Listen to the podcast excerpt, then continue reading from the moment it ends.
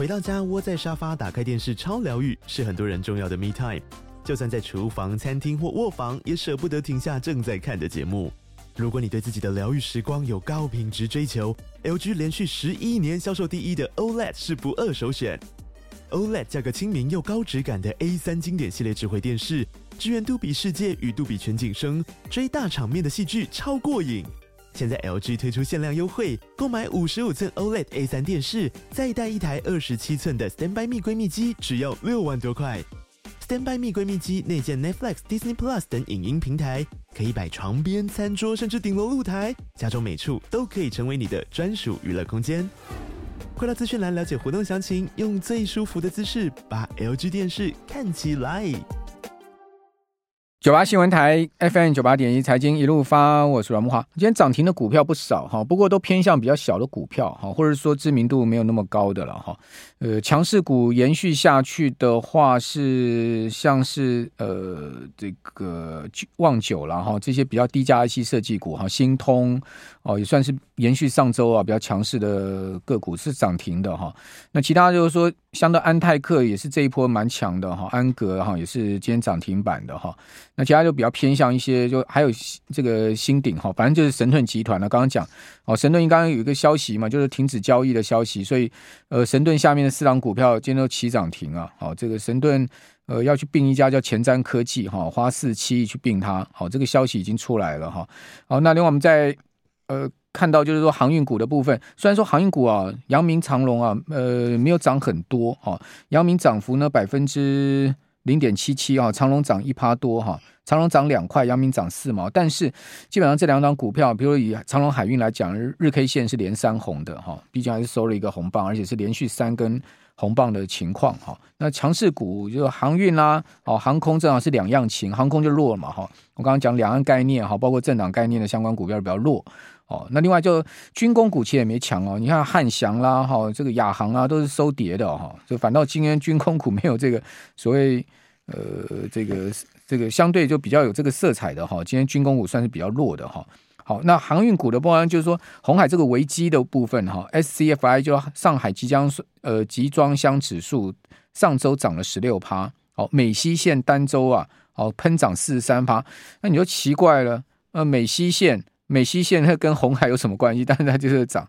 哦。这个也门的胡塞武装哦，在红海这个今天最新消息哦，发射这个陆对海的巡航导弹哈，去攻击美国的海军舰艇哦。哇，这个敢对美国开开开开炮开枪的 哦，飞弹去射美国海军舰艇的，大全世界没几个哈。哦，哦也门的胡塞武装刚刚最新的消息。哦，用这个巡航导弹去攻击美国的海军舰艇，哦，这个美国的巡洋舰吧，哈，或者说驱逐舰吧，哦，反正呢，后来就是被那个飞弹是被打下来了，哈，没有造成损害，哈，但是看起来这个红海的状况是越来越复杂，哈，你敢去对美军动手，这不是小事啊，哈，好，那呃，英美联合空袭嘛，是上周的事情哦。那市场更担心航航这个红海的这个航道受阻延宕的问题哈，所以呃，上海出口集装箱指数呢，好，截至到一月十二号最新一周是二二零六点零三哦，周涨了十六趴。十二月中旬以来，多个国家在红海遇袭啊，那呃 SCFI 好，上海出口集装箱指数已经大涨了百分之一一百一十四 percent 了哈，涨一倍多了哈。那另外在远东到欧洲的运价哈，每 TEU 的二十尺货柜哈。呃，较前周大涨八趴到三一零三美元。哦，远东到美西 FEU 四尺的货柜飙涨到三千四百七十四美元，反弹的一个幅度甚至高达四十三点二趴。哦，所以全球行价哈，不是只有欧洲现在涨哦，美西线也飙上去了哈。哦，那是有一点好像连带作用的关系哈。那针对这个整个情势的部分，我们赶快请教统一期货的卢玉恒分析师，玉恒你好。大哥好，各位投资朋友大家好。好，那今天我们看到这个航运股虽然没有说非常亮眼的表现，但是长荣日 K 线是连三红嘛，哈，你怎么看这个？刚刚讲说上周 SCFI 指数这个呃，连美西线都涨四成这个情况。好，其实在，呃上海集装箱指数已经涨一段时间了。然后，其实在上海集装箱一般我们看货柜的，那散装的部分呢，在这个 BDI 指数其实也已经呈现一个多头趋势一段时间了。那我觉得他们这两个指数呢，其实大家如果仔细去看的话，他们并不是在红海的危机发生之后才开始起涨，其实在去年的十一十月、十一月的时候呢，就已经开始有。缓缓向上这样子的一个迹象出现了，所以也代表着说，这一波运价的上涨，红海这个呢，可能只是一个所谓的引爆点，或是市场所关注的一个重点。但其实，在整体运价的上涨是一个结构性的改变。那我觉得结构性改变部分可以第一个观察，因为我们一般在说所谓的呃商品通膨，或者是说呃在制造业的这一块哦，会是最需要所谓的。所谓货柜轮，然后在呃原材料部分呢，比较需要需要是散装轮的这一块。那这两个同步上涨的话，其实有一个迹象，大家可以后续去观察，是不是在原本二零二三年大家所期待的中国经济非常非常差的一个情况，是不是在今年有机会在？呃，联总会有一些降息可能的一个情况下，在中国这边呢，走出一个一个复苏的行情，就从制造业的这一端。那其实除了中国的制造业有可能复苏以外，其实不只是中国，我们看台湾的制造业，在今年呃，台积电的法说会，大家也预估第一季应该是所谓他们的一个谷底，然后接下来会逐季往上。那在美国这边的话呢，从制造业 PMI 也看得出来，好像已经有走出谷底这样子一个趋势。所以全球制造业呢，有一个在复苏的态势之下呢，呃，在商品原物料这边呢，我觉得在今年其实是有机会走出一波行情的，但不见得能够像当年塞港的航海王这样子这么的疯狂啊。但是我觉得。比二零二三年好，应该是可以期待的。好，那刚刚讲说美军被攻击啊，这个消息是根据美联社的报道哈。美联社在今天报道说呢，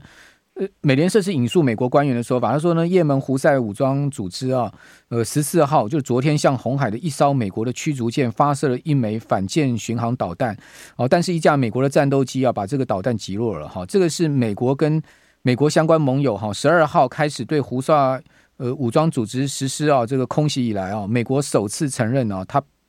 反而变成是袭击的目标。好，当然这个胡塞武装它不是，我觉得它发射一枚巡航导弹，它可能只是试探而已。好，它如果真的是要真正要去打美国驱逐舰的话，它不会是只发射一一枚，它可能用呃所谓这个饱和式攻击啊，因为美国这些呃美国的这些。巡呃驱逐舰非常厉害，它可以同时针对空中十八个目标去进行反击的哈，所以如果真的要打到美国的这船不容易的哈。那另外，日本今天航运股也是全面大涨，日本航运股像日本邮船，哦，今天股价涨四呃四趴多，哦，股价收四千一百四千九四千九百一十日元啊，这创历史新高收盘了。哦，川崎汽船就是 K Line 大涨快十趴。哦，收七一二一日元哦，也是创历史新高。商船三井 MOL 大涨了快五趴，收五零六七啊，创了十五年半来的收盘新高纪录。这个台湾的航运商雄会再复制吗？你觉得有这样？日本日本的航运股已经先创历史新高了。我觉得有机会，我觉得有机会，真的。对，我觉得台湾的航运股在今年其实是蛮有机会。航海王要再来了，就是了吗？有一可能会不会二点零，我不知道。但是 但是从这样整体的态势来看，其实整个东西对抗的结构，我觉得这个航这个情况不妙呢。它它这个结构已经成型了。虽然说红海胡塞组织这边可能是其中一部分，但我觉得像这样子类似的事情，造成我们。呃，全球这个运输有一些困境，或者说呃军费保险要增加，或者是说在运输的过程之中呢，可能要有更多的舰队来去做一些护航，所提高的一些成本，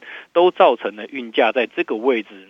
可能没有办法再像二零二三年一样这么的低迷。那再加上说，其实全球的景气是呈现一个趋缓，而并不是整体收缩衰退的一个情况，所以就是说呢。你要因为景气的不好而让运价再进一步的下跌，我觉得空间算是蛮有限的。那再加上说中间的运输的成本的提高，再加上地缘政治时不时又出现一些冲突，所以我觉得在今年像嗯航运，不管是货柜还是散装，好像都有一些这样子的一个利基点，大家可以去留意相关的一些布局机会。美国现在哈两面哦在援助哈已经心力交瘁，因为。上个礼拜一个最新新闻呢，这个白宫已经承认嘛，他现在已经暂停对乌克兰的援助了，对，没钱了。所以一旦中东中东这边发生冲突的时候，美国想要去援助乌克兰，或是战略东移到亚太这边，就有一点点力不从心的一个情况。而且，其实，在今年的美债美债它本身有自己的一个问题，而政府的财政支出其实已经告到美国政府财政赤字很麻烦，很严重。所以他们今年最大的问题就是要解决，让他们的财政赤字的，他们债券标售可以顺利一点点。那在这个部分，当然除了财政部自己本身要努力以外，美联储是不是能够做一些帮忙？我想也是市场为什么会期待三月降息的原因。好，所以现在不是真的，真的不是说三月不可能降哦。现在感觉起来是确实是这个几率是在上去。呃，Fed Watch Tour 现在目前的三月降息的几率还是高达七成哦。华尔街不会无端这样预估，他们一定有所本的哈、哦。这个刚才在四点二十分听阮大哥我的直播，我有讲到，就是说其实联准还有其他痛点哈、哦。好，那这边再继续请教玉恒呢，就是说这个礼拜四台建法说对不对？对。好，这个众所关注。另外这礼拜还有美国大银行要公布财报，就上周末哈，美国像花旗啦哈，呃，这一些银行公布出来财报几乎全倒，哦，几乎全倒哈。这个怎么会是这样的一个凄惨状况？花旗应声了，马上宣布要裁员全球两万人呢。因为他们在第四季的时候，就他们的费用其实比想象中来的更高了。那其实，在金融美国金融股的这样子财报其实不太好的一个开局之下，那其实重点就会摆在所谓的科技股的一个财报。那科技股财报大部分是在我们台积电法说之后了，所以台积电法说，我想就是一个具有前瞻性指引的一个主主要的一个路队长了。那其实，在看目前外资对于他们法说的台积电法说预估，其实我觉得并不。会太悲观哦，如同我前面所提到的，整个电子产业或者是半导体业，其实今年都是走一个复苏的态势哦，所以在这样的背景之下，我觉得只要不是非常令人意外的太差异的状况出现的话，那我觉得台积电的法说可以作为我们在过年前哦台股能不能够在这边脱离一个盘整区的一个指标。好，那到底台积电法说要关注什么？好，以及呢还有更多的国际新闻脉动。好，我们这边先休息一下，等下回到节目现场。九八新闻台 FM 九八点一财经一路发，我是阮木华。哦，提醒大家，今晚美股休市了哈，不开市了哈。马丁路德金恩的纪念日哈，所以美股休市。那台指期夜盘呢，因为美美股休市的关系呢，也没太大波动哈，要平盘上下小幅的游动啊。目前呢，下跌两点，一万七千五百五十二点哈。那期货今天收盘上涨七十二点，然后大盘只有涨三十三点，所以正价差是十二点，好，正价差十二点。其实今天成交口数不少哦，将近十四万口哈，十三万六千口，少见的呃明显的这个。操作的状况哈，这个十三万六千口算是明显了哈。那主要是外资补空，哦，外资呢，期货约当买超部位啊，蛮大的哈，两百零八亿哈。呃，避险单在补哈，大台买超四千六百多口哈。那避险空避险的呃，这个应该讲大台的净空单下降到两万一千七百多口哦，本来是两万六千口啊，这个将近千亿哈，千亿的约当空仓部位。哦，这个一补补了四千六百多口的大台，那小台也买超五千两百口左右，哈，小台的净空单下降到两千五百口，好，几乎快补完了，好，所以单日期货买超两百零八亿，但它在集中交易场卖了九十一亿，好，可是，在贵买的部分，它是买超了快十亿，好，所以，呃，为什么贵买今天可以收涨了一趴？好，那当然大盘。这个只有涨三十三点，涨幅百分之零点二，差距就在外资的动作哈。外资有一点压大盘去补空的味道。那压完了补完空了之后，会不会顺顺势做多呢？哈，这边再请教统一期货的卢昱衡分析师，因为你觉得这个外资今天这样的一个两面手法操作，它是不是就是把大盘打下去，然后呢去补空单呢？啊，的确有这样的状况出现了。因为其实台指期一月的合约结算就礼拜三了嘛。那其实这个一月结算不远，所以有没有可能把大盘压个两三天，然后呢，等一月结算完之后，把它空单结算一部分，然后接下来台积电的法说会再进一步往上去做个攻击，是有可能的。那在我们看到说，一般来说，贵买指数会认为是我们大盘的一个先行指标。贵买既然能够重新站回到月线之上的话，那么大盘呢，能不能够在台积电法说会之后也重新站回月线，就是我们这个观察重点。第三个就是我们观察到外资其实水位空单水位在两万多口，上一次在这样的水位的时候，其实大概是在二一年底、二二年初的那一段时间点。所以日后大家去观察，如果外资仍然维持在两万多口的一个水位，甚至把它转仓，就是一月。结算之后呢，你发现结算完之后，然后还是两万多口哦，并没有因为结算掉之后就就没了，还是两万多口的话，那么接下来可能投资朋友在过完年之后，可能就要去留意一下，是不是会有一个比较大的拉回。他基本上他在农历年前，因为。呃，今年不不算的话，到二月五号封关只剩下十五个交易日嘛？对。所以大他他也不会把空单全部补完了，因为他还是要留一些这个长假的避险空单呢。以往以往的状况下，就是他空单这么多的情形，不太会全部都摆在结算、嗯啊。我觉得至少一万五千口到两万口之间吧。嗯，那他大概会在这一个礼拜陆陆陆续续去把它转仓到二月份了。嗯，哦，那其实如果外资是在我觉得一万五千口以下的话，就对于盘是没有太大的一个影响力，嗯、因为外资一般都是一边往上买，然后。期货部分去布空.他发现如果说，哎，他一直买买很多、嗯、很多资资金进来，但是大盘拉不动的时候呢，他就会去期货去做一些布空单。嗯、所以其实从呃我们大大盘从去年的十二月底哦到今年一开盘。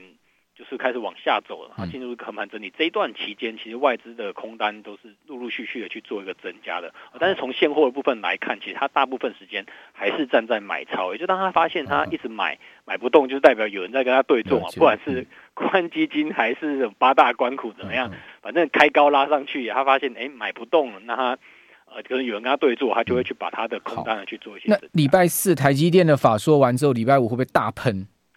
呃，也许在夜盘就。如果是一个利多消息的话，嗯，那其实我们统计以往台积电的法说，确实是往上走的概率还是会大杀了，当然也有可能啊。对，是比较高的，但是这是几率嘛。然后那以往来看。嗯我觉得有机会哦，但是其实整体来看，就是选完之后的一个礼拜，确实是比较容易陷入盘整。但是如果你把拉长时间点变成选完的二十天之后来看，台股上涨的机会仍然是比较大的，就是回归到一个基本面，因为台股毕竟呃上涨的几率跟下跌几率比起来是大概二比一以上，所以趁着回归到一个基本面的话，再加上我们前面提到今年台股的产业，尤其是以电子股为主的产业，其实并不差。好。那蛮有机会的。台积电的法说重点在哪里？法说重点部分在外资这边部分来看呢，第一个当然是看在 EPS 毛利率的部分啊、嗯嗯嗯。但是其实在这边呃，因为是以美元营收来去做个计计计价，然后但是在呃第四季的时候，因为台币上升了很多，所以在台币的部分当然是会有一些汇损的状况出现。但我觉得这并不影响。那接下来再就是在看三纳米的一个表现哦，能够。到它的这个呃营收贡献到多少？那最后呢，比较大宏观格局的部分，就是半导体的景气复苏的情况，他们会给一个展望。然后再来就是对于地缘政治以及他们在美国厂的一个设厂的一个情形，那他们去做分散供应链这样子的一个状况，比如说美国厂、呃德国厂、日本厂这样的状况呢，对他们未来呃有什么样的一个影响？我觉得会是从毛利率啊，然后到它的三纳米的制程。对半导体展望之后，大家会所所想要关心的一个部分。好，那这个礼拜除了台积电法说以外，还要关注什么重点呢？这礼拜的部分在美股的财报，当然是金融股在今天晚上有继续去做一个公公布了。那包含的像是高盛银行，然后在礼拜四的部分还有 Netflix 的一个财报。那接下来的部分到下个礼拜就有比较多的科技股开始陆陆续续的公布他们的一个财报了。所以我觉得在这个礼拜部分反而是比较偏向于，哎，呃，如果没有出现指数大幅度的波动的话，反而是一个布局的时。哦，那等到接下来科技股的财报如果没有想象中的这么差的话，那我觉得，嗯，在年前哦，选后年前应该还有一个机会去做一个往上的攻击。这礼拜都没有科技股哎，对，这礼拜都没有科技股，对对对。那到下周啊，这，礼拜就是台积电打头阵啊。嗯、如果台积电美，美国的科技股都没有了，对，如果台积电不差的话，那我觉得在接下来接下来两个礼拜的美国科技股的表现应该也不至于太差哦，毕竟辉达的表现就。应该是不会太差的一个情况。另外，台币今天收贬八点六分，然后贬的蛮多的，将近一角收三十一点二一五哈。呃，这个跟外资外超有关系吗？今天成交总量也很大，十六亿多哎。因为。毕竟是一个总统选举后的一个不确定性因素消除的一个反应了啊。那当然，在今天股汇不同步，我觉得后续还需要去做一个观察。因为其实除了台币以外，哦，亚洲的相关的货币今天也都是走贬的比较多，所以留意一下美元。因为美元美美美国今天没开盘呢？呃，美美国今天没有开盘，所以留意一下美元的一个反弹的一个状况，主要还是电子盘了，美元的一个电子盘去做一个反应。那美元这边，如果它的反弹没有办法延续很强的话，那我觉得台币的一个贬势，其其实有机会在这边去做一个休息啊，因为接下来其实到农历年前，在以往也都是台币相对比较强的一个时间点。对了，今天早盘亚盘的时候，美元指数是比较强的，都在平盘之上了。对，哦，这个可能是稍微有一些压抑吧，对不对？对，我们后续要留意一下，因为如像今天这种股会不同调的时候，其实有时候会代表说。上方的卖压其实还是比较重一点点，还是需要去做一个消化。因为毕竟，如果我们从技术线型来看的话，呃，台湾加权指数在这边看起来有一点点呃头肩顶的一个味道存在。哦，是啊，所以你觉得技术面上要稍微小心一点？对，因为我们的加权指数月线还没站上，柜买已经站上了。对，呃，后续加权指数应该也要跟着柜买去站上这个下弯的月线。但是如果近期的底部去跌破的话，那头肩顶成型，那可能拉就会拉长一个整理的时间。好，我们非常谢谢统一期货的卢昱衡分析师，谢谢。我们这边先休息一下，等一下回到节目现场。